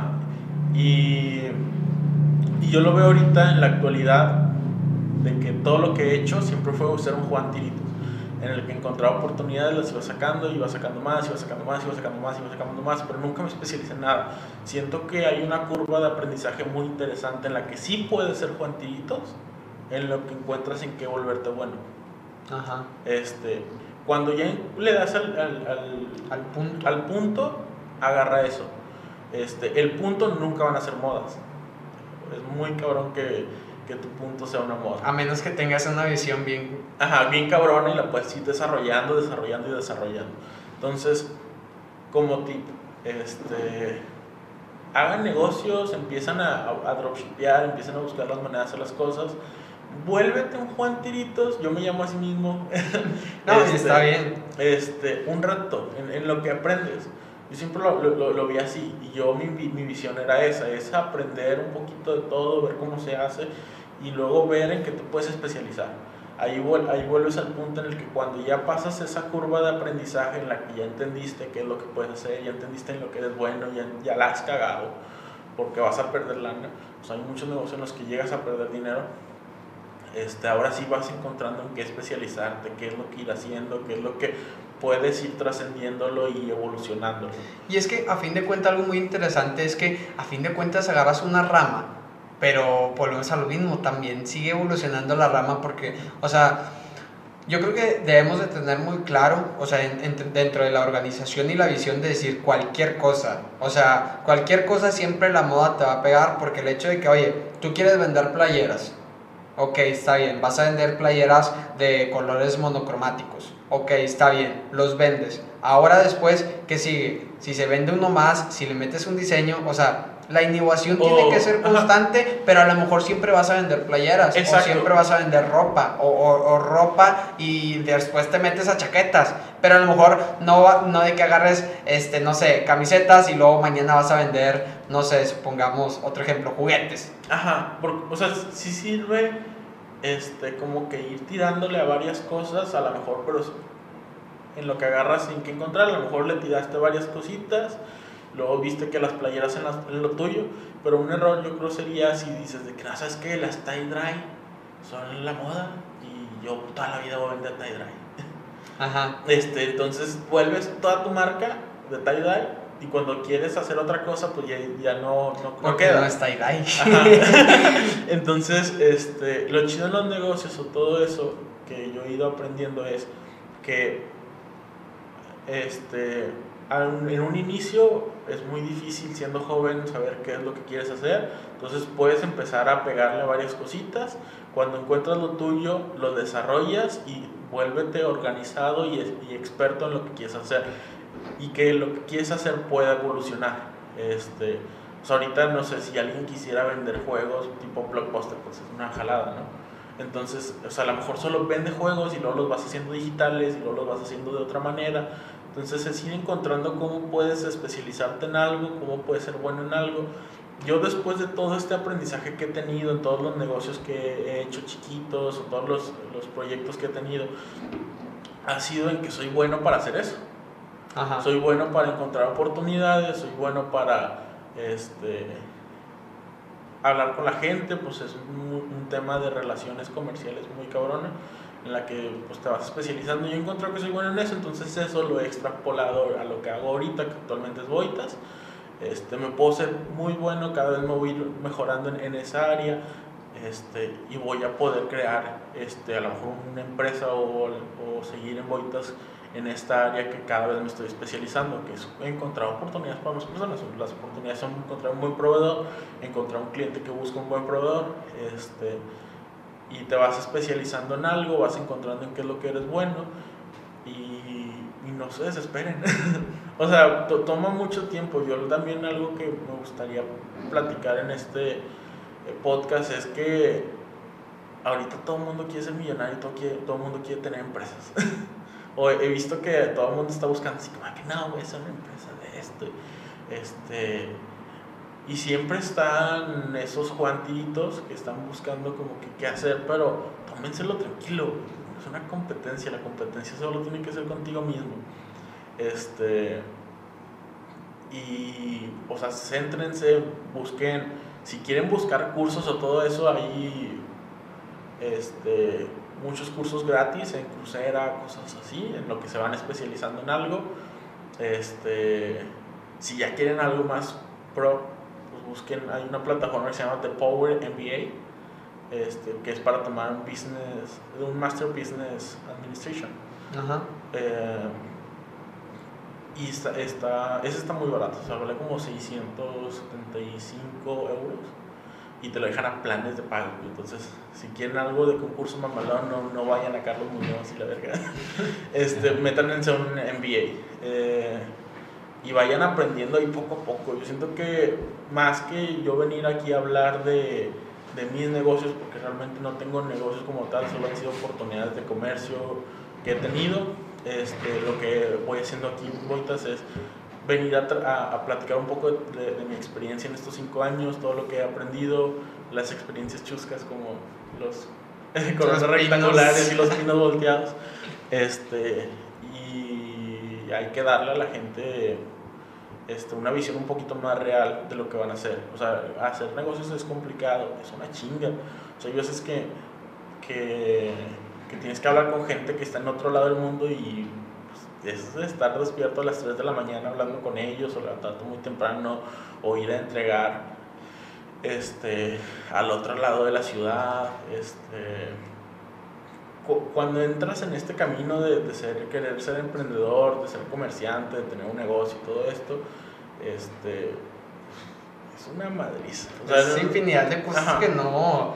O sea, sí, que la gente, a fin de cuentas, o sea, es como que ver realmente el esfuerzo que estás haciendo, lo que te está retribuyendo y que volviendo a lo mismo que como decías tú al, principio que decíamos, o sea, fuera de aire, de realmente ver el valor de tu tiempo y de darle un buen valor, o sea, que, que tú realmente te, te valores mucho, que te digas, ok, ¿cuánto vale mi tiempo? ¿Cuánto es lo que yo le quiero sacar de esta cosa? Y, y que es como que yo siempre busco un equilibrio y hay veces que siempre lo he mencionado aquí, a veces es una pelea interna entre lo que estás pensando, lo que quieres hacer, cómo van las cosas y hay veces que agarras dos caminos, de repente estás, bueno, a, al menos a mí en mi parte es como que de repente, oye, ¿sabes qué? Piensa en chico en esta parte y en esta parte a veces piensa más grande y a veces en esta piensa en gigante para que, pues a lo mejor cuando piensas en chico tienes algo más inventado de, de un escenario real de cómo va a pasar sí. la cosa, pero de repente si no piensas en grande no vas a tener esa visión de los problemas o los riesgos que se pueden venir. Ah, Entonces tiempo, es como que un equilibrio. Hace tiempo platicaba con un amigo que nos vimos en... Nos topamos en el centro. Yo entré a comer a un Starbucks, creo en panini, la verga. Este... Antojando, antojando. Sí. y me lo topé ahí y me dijo que no, es que estoy planeando mi próximo negocio. Este vato, su familia tiene lana y todo eso. Y luego dice que no, este, voy a hacer una marca de ropa y lo voy a pagar, lo voy a pagar a Mariana Rodríguez y lo voy a pagar a no sé quién. ¿Y cuánto les paga? De que no, 50 mil bolas. Y con que vato, este, no mames, y luego me empezó a platicar todo lo que quería hacer y este güey estaba creando una empresa gigantesca. Ajá. Este, y no había vendido ni una playera. o sea, ya, ya, él ya tenía... Pues a fin de cuentas el riesgo, ¿no? Ajá, sí, sí, pero lo que tú decías ahorita, o sea... Piensa en chico y piensa en grande, como que... Piensa en chico, ¿no? o sea, piensa en grande en decir, quiero llegar allá. Pero piensa en chico en, empecemos así, o sea, tienes que probar tu idea. Ajá. Este, tienes que empezar a probar, empezar a probar y sacar ahí que, que, que te va a ir bien, que te, que te, va a salir como quieres, que, este, que las influencers no te la atoren como te lo están atorando. no, es que, es que hay, o sea, lo que yo he aprendido también en, en, en, en estos negocios en los que he participado, muchos amigos que les he ayudado, es que hay maneras muy efectivas de invertir tu dinero en publicidad que son el Facebook Ads, Instagram Ads, Google Ads, que si sabes segmentar, si sabes pautar bien, le vas a llegar a más personas y más barato que si, le, que, que si contrataras a un influencer muy grande, porque las influencers muy grandes te cobran mucho. A lo mejor sí vas a llegar a, a mucha gente, pero a lo mejor esa, esa gente que la que estás llegando no son tu público, o no Ajá. les va a interesar tanto tu producto. Sí, pero no, te no se va a concretar una venta. Ajá. Entonces, pues, hay que empezar de poquito. Se los juro que he tenido proyectos con muy poquito capital en la que este, le meto 150 pesos de pauta en, en Facebook o en Instagram por tres días y esos me dan 10 ventas, este, que con eso se paga lo que me cuesta el producto, lo que le voy a seguir invirtiendo de publicidad y ahí va saliendo. Este, cuando se meten en el tema del dropshipping para comprar y vender cosas es este bueno en el tema del dropshipping hay algo interesante que me gustaría contarles de cuando yo lo empecé a hacer. Ajá, Este, es está en que yo empecé en el dropshipping porque me quería comprar un Xbox es que a fin de cuentas tienes que tener una meta, o sea, e- eso es lo que te motiva. Y a fin de cuentas, o sea, por ejemplo, adelantándome, no sé si te compraste el Xbox o no, pero el hecho es de que si después te lo compraste, tienes que tener en mente algo más que te quieras comprar para que ese siga siendo tu motor para hacer algo. Sí, y, y en este dropshipping yo lo que hice fue de que yo entré a un grupo que se llamaba Apple y no sé qué, que era de productos de Apple. Ajá. Este, y ahí veía que mucha gente publicaba de que busco no sé qué, busco no sé qué. Y luego un día yo caminando por el centro encontré una tienda que vendía un putazo de productos de Apple. Entonces fue que me acerqué y le dije que, oiga, está el dueño o el gerente.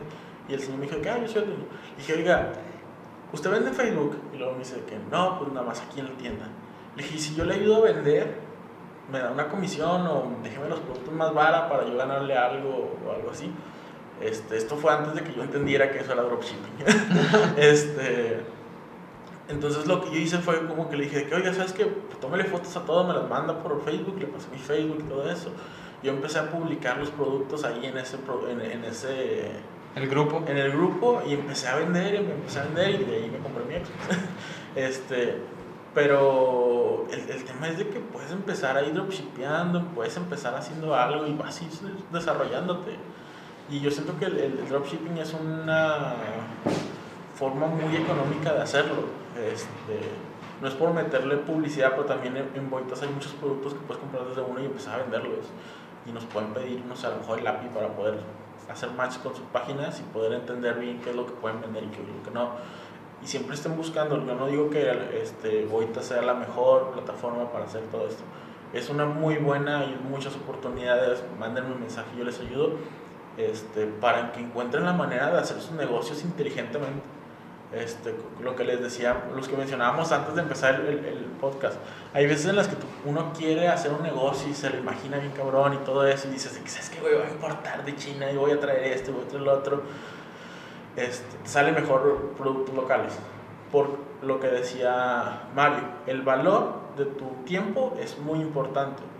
Entonces, si vas a hacer un negocio y solo traerte las cosas te va a tomar tres meses, pues ahí no está el negocio. Porque vas a tener tu dinero parado tres meses, porque tú ya lo pagaste. Digo, siempre va, siempre va a ir dependiendo, o sea, por ejemplo, ahí yo siento que es mi, mi, mi postura, siempre esa conveniencia. Ah, O sea, conveniencia, eh, sí, claro. ah, exactamente, porque por ejemplo, hay veces, eh, digo, a mí en lo personal, en, en otras cosas de, de importación, siempre algo que yo tengo muy, muy en mente y cuando personas me ha tocado hablar sobre el tema, es decir, ok, ¿quieres hacer algo? ¿Qué quieres hacer? Ok, esto. Ok, esto se vende, está bien. ¿Te conviene a ti? O sea que, como te decía hace rato, ok, está bien, quieres vender tal producto, lo quieres vender a tal precio, pero ¿a cuánto quieres que te cueste? ¿Quieres vender algo, por ejemplo, supongamos, ¿no? Y digo, y, y- y tomando el ejemplo de los yetis, que, ah, ok, quieres vender el, el jet en 800, lo compras en 250, ah, pues ok, está bien. Pero, por ejemplo, supongamos, oye, quieres vender el Yeti en 800, te está costando 750, no lo hagas. Ajá. O sea, tener, tener esa visión. Y, y obviamente, yo creo que más que nada, las personas a veces, un, digo, un error y un consejazo que yo doy, que a veces es- eh, está en un sesgo mal hacerlo, que hay veces que cuando quieres vender algo, no quieres vender algo, quieres comprar algo internamente. O sea, hablando de esta, esta analogía de que cuando tú quieres vender algo, tú estás viendo algo que tú comprarías. Ajá. Algo que dices tú, esto me gusta, yo voy a vender esto. Cuando hay veces que realmente algo que se está vendiendo, a lo mejor a ti no te gusta. O sea, y volviendo a lo mejor al tema de los spinners y de los pulpitos, si te soy sincero, o sea, sí me, sí me llegó a tocar jugar con un spinner o ver un pulpito, pero yo honestamente no es como que, ah, voy a tener mi cuarto lleno de pulpitos o de spinners. O a lo mejor el hecho es de que, ah, ok, se están vendiendo las tiras LED, pero pues yo en mi cuarto no tengo tiras LED. O a lo mejor yo no las usaría. Fíjate que yo le pero mi entra, eso. pero entra, entra en el punto de decir, oye, ok, está bien, este, vendes, no sé, nieves y tú dices, ah, no, pues es que voy a traer de nuez y de mango y de limón porque a mí me gustan. Y es como que, hey, por ejemplo, obviamente, a- analogía bien simple, a mí no me gusta la de chamoy, a mí no me gusta la de tamarindo. Oye, pero muchísima gente allá afuera le gusta la de, la de, tam- la- la de tamarindo, la de chamoy, y a lo mejor es la que te sale más barata, a lo mejor es la que le deja más ganancia, pero no, no la voy a traer porque a mí no me gusta, no me gusta cómo se ve, es como que compra lo que te deje. O sea, a fin de cuentas, tener la visión de comprar lo que te deje. O- o- otro punto interesante sería como, este, o sea, porque a veces vale ver lo que te gusta a ti. o sea, es, es lo que se está vendiendo. E- e- Eso es un tema súper complejo en el tema de negocios porque cuando algo te gusta y lo empiezas a vender, pues lo vendes con más pasión y todo eso. Ah, claro, Este, y puedes pegarle, ¿verdad? Pero- Porque pero- estás vendiendo tu idea de que este producto está bien chido. Ajá, como yo lo hice con lo de las coronas, o sea, la neta, o sea, el producto no era, o sea, sí estaban muy bonitos, realmente. O- o sea, no, es, Compre- es que- todavía tiene coronas, cómprenle unas por ahí.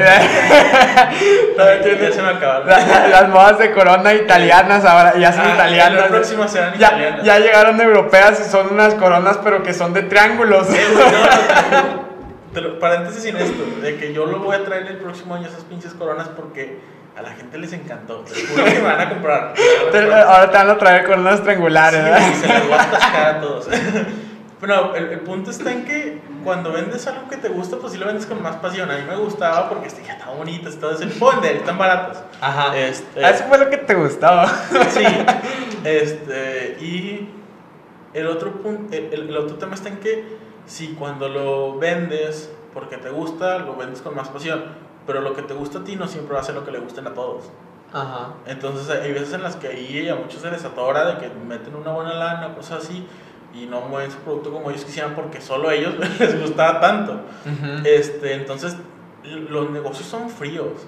O sea, los negocios son números, son estadísticas, es ver cómo se va a vender más según lo que el mercado está pidiendo. Y el mercado es muy cruel. Si le gusta, te lo compran. Y si no, te mandan a la verga. Entonces tienen que entender bien este, eso. Que, que hay veces en las que pues, empiecen haciendo cosas que a lo mejor no les encantan, pero saben que se puede vender bien y luego a lo mejor van escalando o haciendo que tu pasión se vuelva tu negocio, pues de una manera distinta, no siempre puede ser como uno lo desea. Este, o sea, no sé, tipo, a mí me gusta entre, entre las cosas que, que, que he llegado a hacer, he llegado a hacer muchas actividades sociales y eso me embola, te lo juro que si lo pudiera hacer gratis, lo haría todo el tiempo de que estar yendo a comunidades y cosas así, me, me encanta ese tema. Pero pues eso no se puede volver un negocio. Sí, sí, a fin O, de o- o si se vuelve un negocio, pues qué cruel, qué mal pedo. Sí. Este, entonces lo que yo he hecho es de que, bueno, pues voy a hacer las otras cosas que también me, me- me llaman la atención. me Te dejan estar- dinero. Me dejan dinero y cuando puedo, cuando tengo el tiempo y los recursos, pues me pongo de que llevo comida a un hospital, o sea, cosas así. Ajá. Este, y eso también te motiva. El hacer las cosas que, que te gustan realmente y que el medio sea tu negocio. que Tu negocio puede ser de X cosa y luego te puede llevar a, otra a algo que realmente te guste. Pues también es una motivación este, para poder hacerlo, ir creciéndolo y que te guste lo que estás haciendo realmente. Pues dándole, dándole seguimiento. Por último, mi Juan, un consejazo que les quisieras dejar a las personas aquí que, que vieron el, el podcast, escucharon la plática. De, de último, puede ser consejo de vida, de negocios, de lo que quieras. Pues una, una frase, compren pinitos volteados, lo que te quieras aventar. Em, pues una frase no se me ocurre, pero vaya, un consejo, tengan paciencia. O sea, realmente esas este métodos express de generar dinero con dos sencillas aplicaciones, cosas así, este, no te llevan a nada. Mm, O sea, realmente son una pérdida de tiempo y cosas así. Todo el mundo en, en- en la actualidad está buscando estas soluciones express para todo y en el tema de los negocios y el dinero toma años. Este, yo creo que a lo mejor en 5 años empiezas a tener una vida estable y en otros 5 ya a lo mejor tienes dinero, eres rico o millonario si te pega un cabrón tu negocio. Este, pero hagan las cosas, empiecenlas y van a ver que poco a poco van a tener este, pues pequeños éxitos. Este, y eso es lo que tienen que valorar y no esperar que porque Bill Gates se hizo rico a los 10 años, no sé. este, tú también te haces rico a los 10 años. O sea, tengan paciencia, échenle huevos, piquen piedra, vayan entrar la papa este, y ahí va a salir. Este, poco a poco van a encontrar en lo que se van a especializar y van a encontrar en lo que van a ser buenos y van a, a sacar su lana, este, pero no se quieran aborazar y además, este, poco a poco. Sí, pues así que, pues muchas gracias amigos por eh, estar escuchando este podcast, este episodio. Esperemos que después de un tiempo hagamos otro episodio en algunos años. Ya podemos eh, platicar de qué cosas pasaron en ese tiempo. Y pues muchas gracias por escucharnos. Un gusto. Y nos vemos hasta el siguiente episodio. 喂喂